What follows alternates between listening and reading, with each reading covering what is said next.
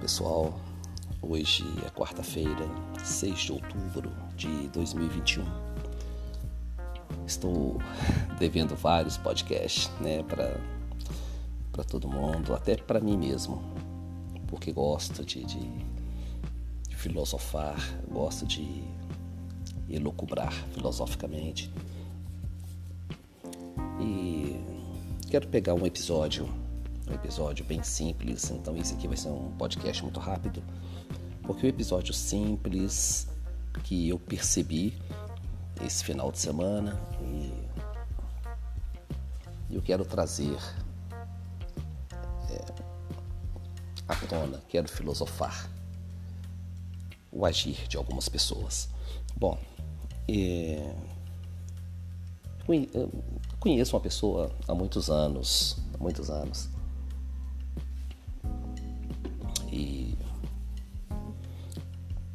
eu percebo que essa pessoa se apostatou da fé. Né? O que é essa, se apostatar da fé? Pegar a sua fé, colocá-la numa gaveta, não exercê-la, não praticá-la, não confiar que ela exista e não fazer com que ela seja viva. Isso é se apostatar da fé. É, tipo assim, isso não é para mim, tal, não acredito e pronto, coloca de lado e passou.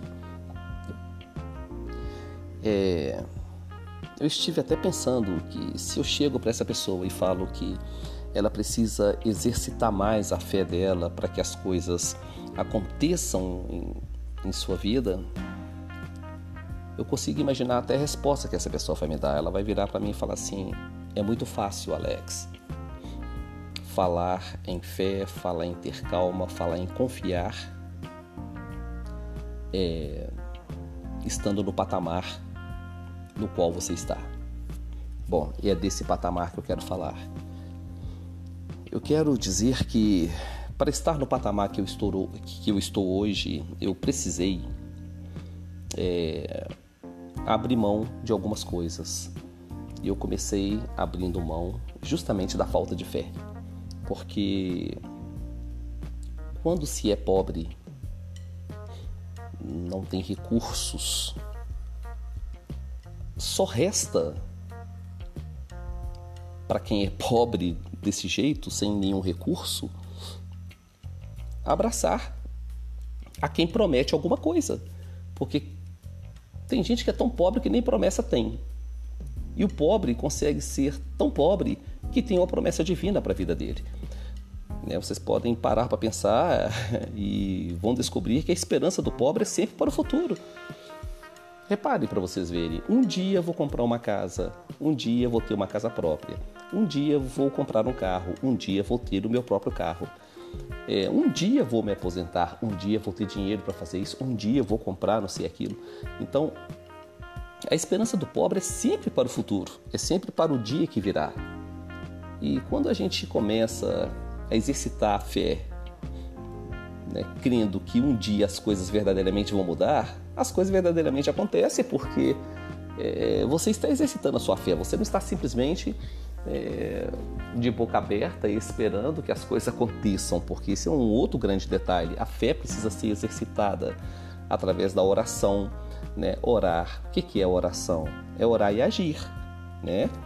Então, é colocar em prática a sua fé através da ação. Você confia que as coisas vão acontecer e trabalha para que as coisas aconteçam.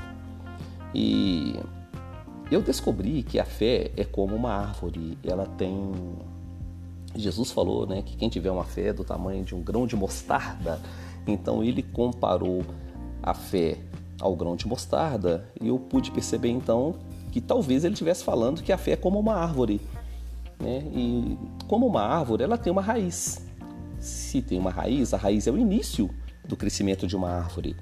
Para que uma árvore dê o grão de mostarda, ela tem que ter tido uma raiz, tem que ter tido um tronco, ela tem que ter tido um crescimento. Então, ou seja, a fé que cresce será adulta um dia, mas um dia já foi criança, um dia foi bebê, um dia ela nasceu. Né? E Vamos pegar aqui como foi que a fé de Davi nasceu. Eu não sei como que a fé de Davi nasceu, porque eu não me recordo desconheço se a palavra de Deus fala sobre o surgimento da fé de Davi. Mas eu sei que o Salmo 23 foi feito quando Davi era criança ainda, quando ele diz: Deitar-me deitar-me faz em verdes pastos, guia-me mansamente às águas de descansos. Sabe? Então ali você vê que Davi era uma criança quando ele fala assim: Olha, deitar-me faz em verdes pastos, guia-me mansamente às águas de descanso, guia-me mansamente às águas tranquilas, refrigera minha alma por amor do seu nome. Ainda que eu ande pelo vale da sombra da morte, não temerei mal algum, porque tu estás comigo. A tua vara e teu cajado me consola. Né? Guia-me pelas veredas da tua justiça. né? Refrigera minha alma por amor do seu nome. Olha só que coisa interessante. Ainda que eu ande pelo vale da sombra da morte, ou seja, ainda que eu enfrente perigos, não vou temer mal algum, porque o Senhor está comigo.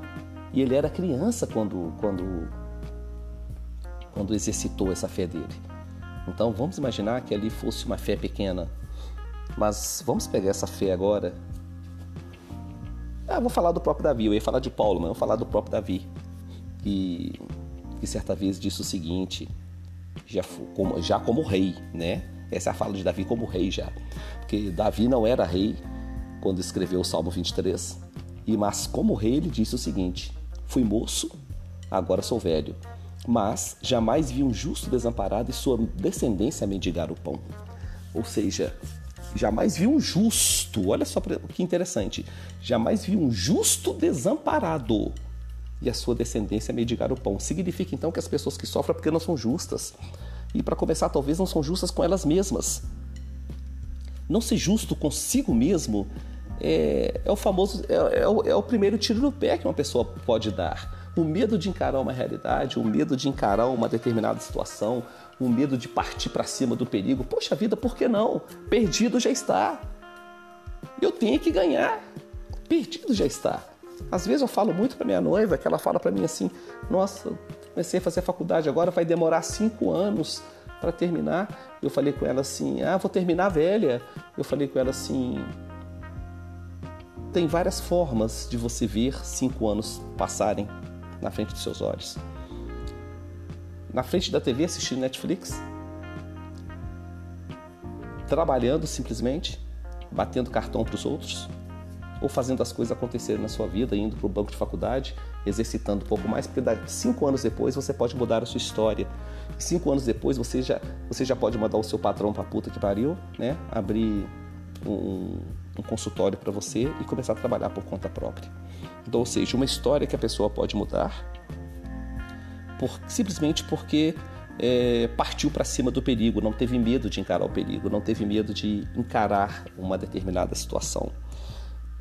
É, então é isso. É, a fé criança, como, como eu disse para vocês, aquela que Davi exerceu quando criança, no Salmo 23, e já como velho ele fala: Fui moço, agora sou velho, mas jamais vi um justo desamparado e sua, e sua descendência a, a mendigar o pão.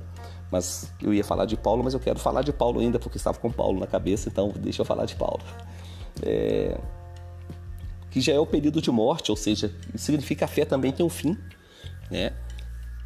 Paulo, já quase que na beira da morte, ele disse o seguinte: Combati um bom combate, terminei a minha carreira e guardei a minha fé, ou seja, aquela fé termina com a morte de Paulo. Então é uma fé que teve início, meio e fim. A fé precisa ter um início, meio e um fim.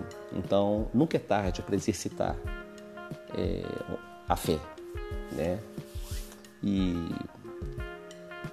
talvez seja tarde para a pessoa é, talvez seja tarde para a pessoa encarar encarar a sua situação, seja tarde para é, para conquistar tudo aquilo que ela queria conquistar, né? mas nunca é tarde para exercitar a sua fé, porque Abraão foi pai com 99 anos de idade, então é, tem gente com 50 anos aí que já entregou sua vida, já se entregou, vamos dizer assim, né? E perdeu as forças para lutar. Então é isso. Como eu disse, seria um podcast mais rápido, né? É, vai passar pouca coisa de 10 minutos. E só para só para que pensemos que a fé é a força, a única força que está disponível para o pobre. Na verdade, são três, né? A fé, a esperança e o amor. Essas três coisas são gratuitas, a gente não precisa comprar. E para chegar no determinado patamar, as pessoas precisam exercitar primeiro a fé, depois a esperança e nunca deixar de lado o amor. Ok? Ótima noite para todos. Papai do céu abençoe.